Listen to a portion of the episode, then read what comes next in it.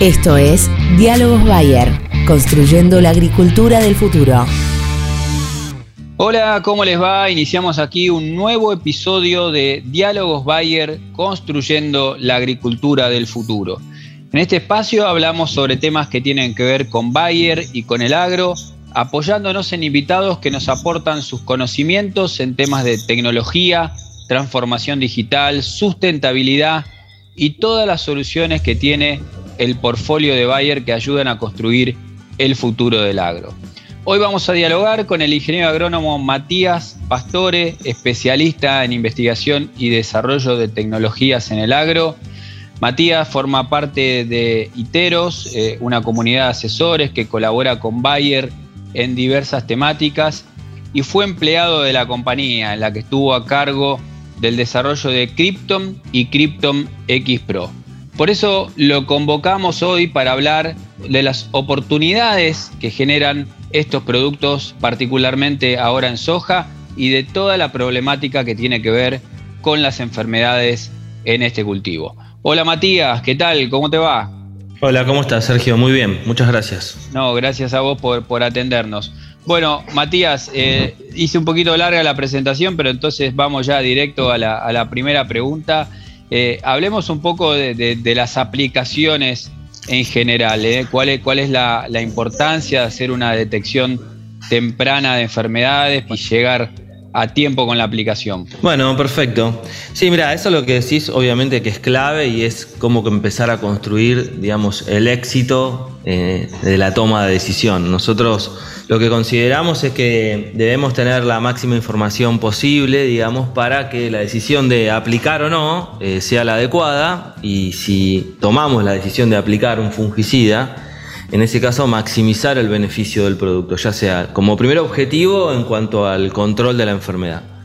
Y atrás de eso, digamos, todos los beneficios de alguna manera secundarios o que genera la, correcta aplicación, que sería maximizar el rendimiento, ¿no es cierto?, del cultivo. Que eso sin duda es a lo que apostamos, a lo que apuntamos y nuestro objetivo principal como, como productores y como asesores. Dentro de la detección temprana, nosotros siempre tenemos que integrar, hablamos de los tres eh, pilares fundamentales, que es eh, eh, nuestro hospedante, que en este caso estamos hablando del cultivo de soja, digamos, qué variedad tenemos. Sabemos que las variedades de soja son, eh, la mayoría, por no decir todas, son susceptibles a manchas, hasta las enfermedades de fin de ciclo. Bueno, a partir de ahí determinar las condiciones ambientales cómo se presenta la campaña en cuanto a precipitaciones principalmente. Y, y bueno, después de ahí realizar un correcto diagnóstico de la enfermedad o del patógeno que tenemos en el campo. A partir de ahí, digamos, reuniendo esos tres conceptos o elementos, digamos, eh, vamos, a, vamos a tener, creo que, la información suficiente como para eh, determinar eh, la decisión de, aplicación de una manera correcta.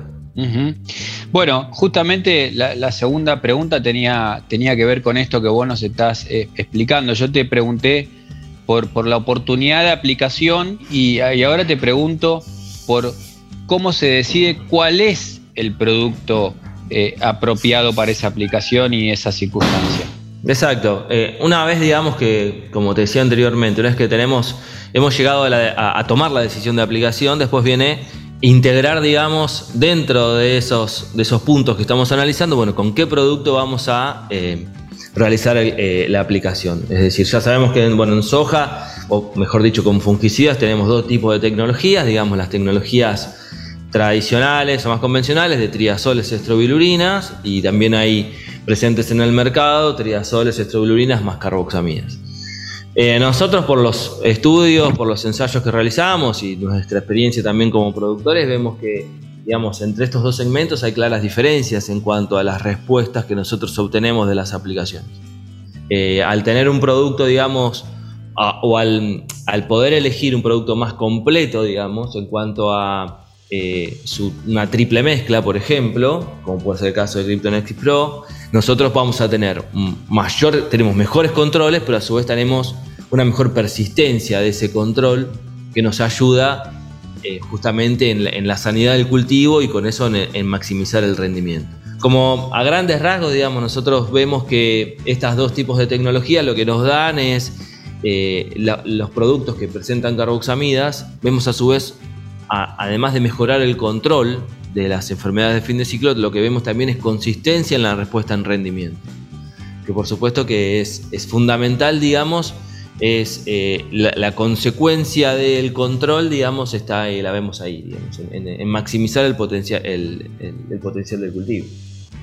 Está claro, bueno, hablábamos entonces de, cómo elegir el producto, hablábamos antes también de la oportunidad de aplicación.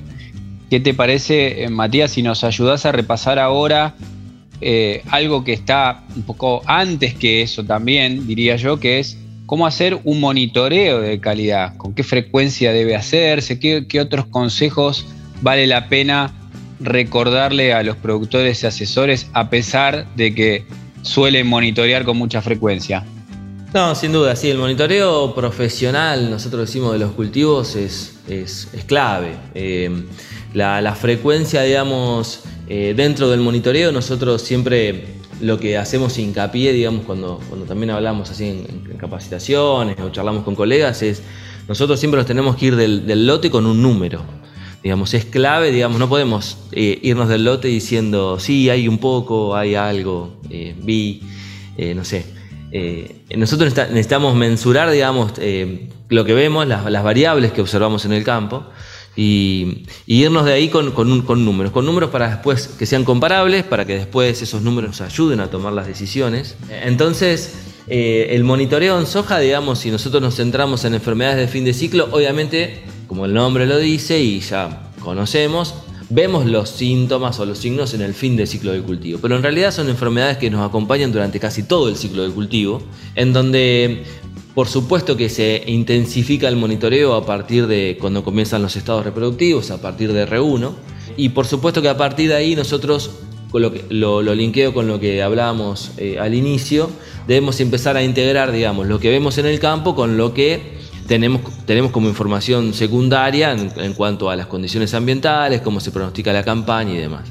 Como frecuencia del monitoreo, son, nosotros lo que recomendamos son 7 días, es evaluar toda la planta y a partir de allí eh, contar los nudos que tienen, están afectados por la enfermedad. Como primer valor, digamos, es la cantidad de esos nudos afectados, es decir, nos va a dar la altura de la enfermedad en el cultivo.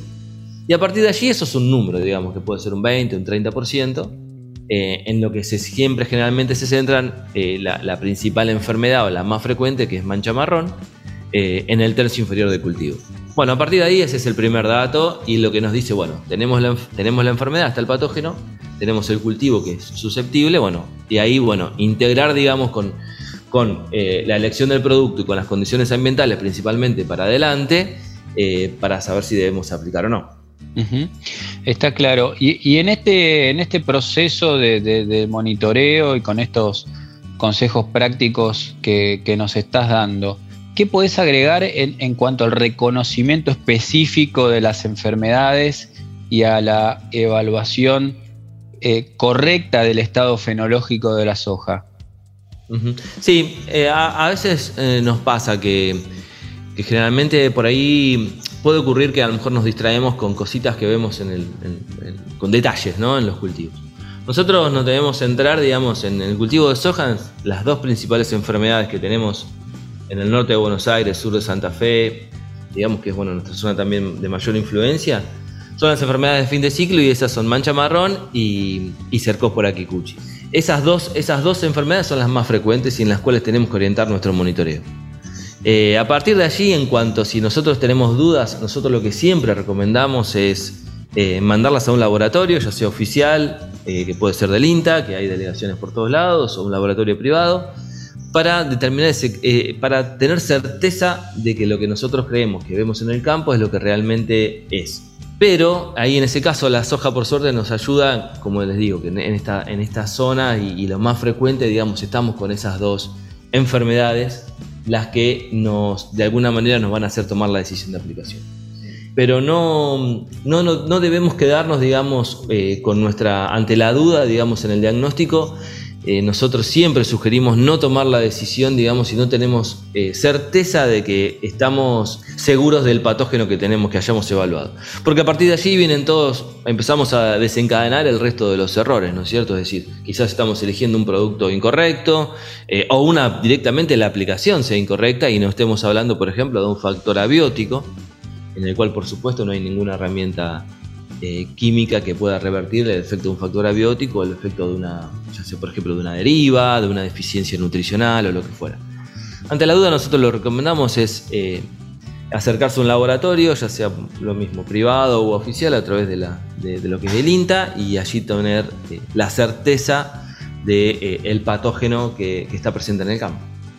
Está claro. Bueno, Matías, nos vamos quedando sin tiempo, pero te quiero preguntar o pedir, mejor dicho, eh, que, resumas un poco eh, los tres conceptos principales que vos crees que tienen que tener en cuenta los productores y los asesores a la hora de monitorear, evaluar y tomar decisiones. ¿Cuáles serían los tres puntos centrales que vos le dirías, estos sí o sí tienen que tener en la cabeza cuando encaran este tema? Mira, yo creo que los tres puntos es el, monitoreo profesional del cultivo eh, y, y, en eso ya incluyo, digamos, lo que te decía anteriormente, el correcto diagnóstico, eh, la información que es relevada del lote, que sea de significancia para tomar la decisión. Una vez que tengo ese monitoreo eh, eh, profesional, digamos, tener y saber integrar con mi potencial de cultivo, digamos, mi potencial de lote, para poder determinar, junto, si las condiciones ambientales se dan, la correcta, la correcta elección del producto a aplicar y así poder maximizar el, beneficio de la aplicación. Siempre nosotros decimos que ante tomar la decisión de aplicación siempre perdemos menos rendimiento por adelantarnos que por demorarla. Así que, eh, y eso únicamente lo, logramos con el monitoreo, con estar siempre eh, dentro del lote, digamos, con toda la, información para poder eh, maximizar el resultado de la decisión. Bueno, ahora sí nos quedamos sin tiempo muy claro, Matías. Eh, seguramente volveremos a convocarte en una próxima edición de nuestro podcast. Gracias y un abrazo grande. Hasta la próxima. Dale, gracias eh, Sergio, gracias a ustedes por, por la convocatoria. Un abrazo. Bueno, realmente muy interesante charlar hoy con el ingeniero agrónomo Matías Pastore, especialista en investigación y desarrollo de tecnologías en el agro como les contábamos al comienzo de este podcast, Matías forma parte de ITEROS, eh, la comunidad de asesores que colabora con Bayer en diversas temáticas, y también fue empleado de la compañía, justamente estuvo a cargo del desarrollo de Krypton y de Krypton X Pro.